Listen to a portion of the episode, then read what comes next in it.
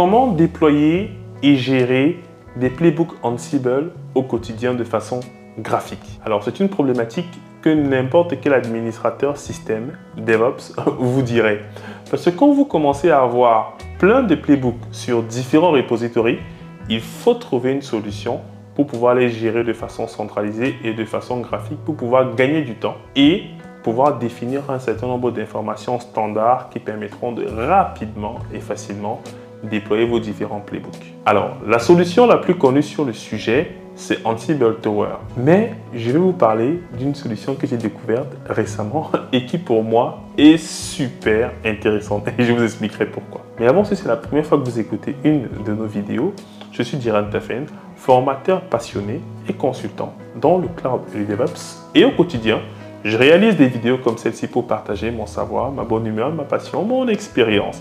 Donc si ce sont des sujets qui t'intéressent, n'hésite pas à t'abonner et bien sûr à ne louper aucune de nos vidéos que nous sortons trois fois par semaine. La parenthèse étant fermée, je reviens sur le sujet qui concernait la gestion des playbooks. Alors, généralement en entreprise, on peut avoir une vingtaine de playbooks. Et il est important d'avoir un outil en fait qui nous permet de les déployer au quotidien. Donc, gérer vraiment de façon centralisée nos différents playbooks, voir les playbooks qui se sont exécutés, voir les logs. Et souvent, on se retrouve confronté à une certaine difficulté, surtout si on exploite et déploie plein de playbooks. C'est que les pipelines, en fait, ne suffisent plus.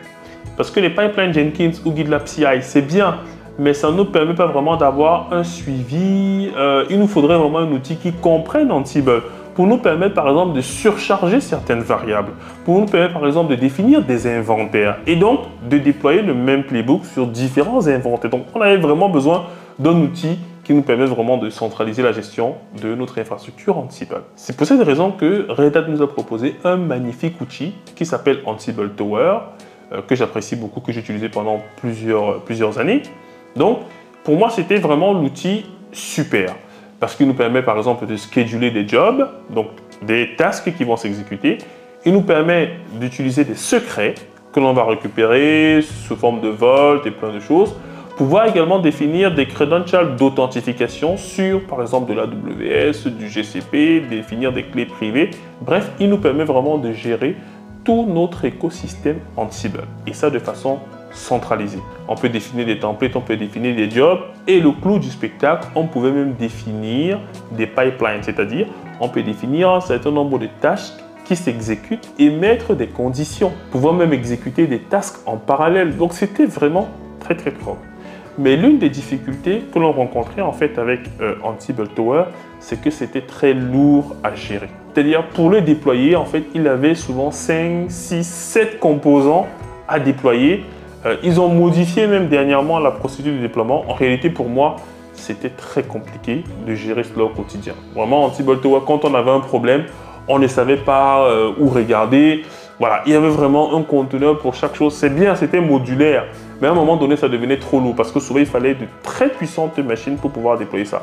Souvent des machines de 8 Go, euh, voire même 16 lorsqu'on avait énormément de workload Ansible à lancer. Et c'est vraiment des VM dédiés. Et du coup, la communauté s'est intéressée à cette problématique-là et nous a produit, tada, Ansible Semaphore. Donc Ansible c'est un projet que j'ai découvert il y a de cela quelques semaines et qui nous permet en fait d'avoir un tower vraiment très très light. Et j'ai été très satisfait. Pourquoi? Parce qu'il est déployable très facilement. Avec un simple Docker Compose et à l'intérieur trois services maximum, on a l'infrastructure qui est prête. Alors que si vous regardez Tower maintenant, il y a tout un tutoriel pour le déployer. Je vous dis, c'est devenu fou. Moi, je ne m'en sors plus. Je ne dis pas qu'il ne faut pas utiliser Ansible Tower, mais je pense que Ansible Semaphore, c'est vraiment une alternative crédible pour des besoins assez modestes. C'est-à-dire, je souhaite déployer mes playbooks au quotidien, je souhaite les scheduler, je souhaite mettre en place des enchaînements d'actions, je vais définir des jobs templates. Vraiment, ça fonctionne super bien. Et en plus, leur application est compatible en fait avec smartphone. Alors, ils n'ont pas une application pour smartphone, mais la web app est compatible avec smartphone. Ça veut dire que vous pouvez regarder les jobs qui se sont bien terminés, un peu comme on le faisait déjà en fait avec Ansible Tower. Et pour moi, c'est vraiment un projet qu'il faut soutenir. Alors, j'ai vu qu'il a déjà été forqué euh, près, de, euh, près de 700 fois, je crois. Et euh, il, a, il, a, des étoiles, il a plus de 6000 étoiles. Donc, ça veut dire sur GitHub notamment.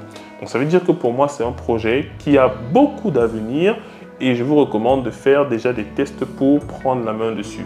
J'ai vu qu'il gère la plupart des fonctionnalités d'Ansible Tower, donc pour moi, c'est vraiment beaucoup plus facile. Maintenant, quand j'arrive chez un client qui veut faire du full Ansible, ben, du coup, je lui mets ça. Je crois que j'ai installé ça chez deux clients.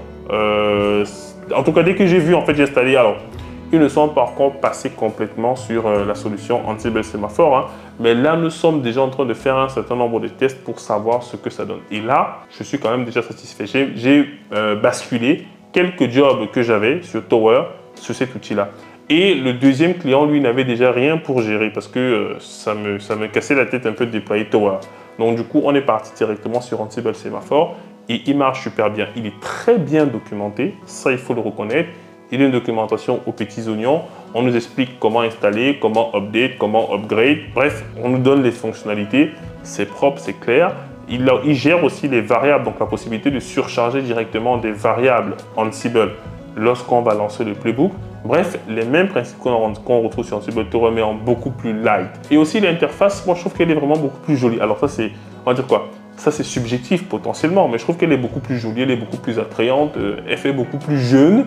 Voilà, moi je, trouve que c'est vraiment un très beau relooking que Ansible Semaphore a. Donc faites également le test et vous me direz ce que vous en pensez dans les commentaires. Je vous dis à très bientôt sur notre plateforme.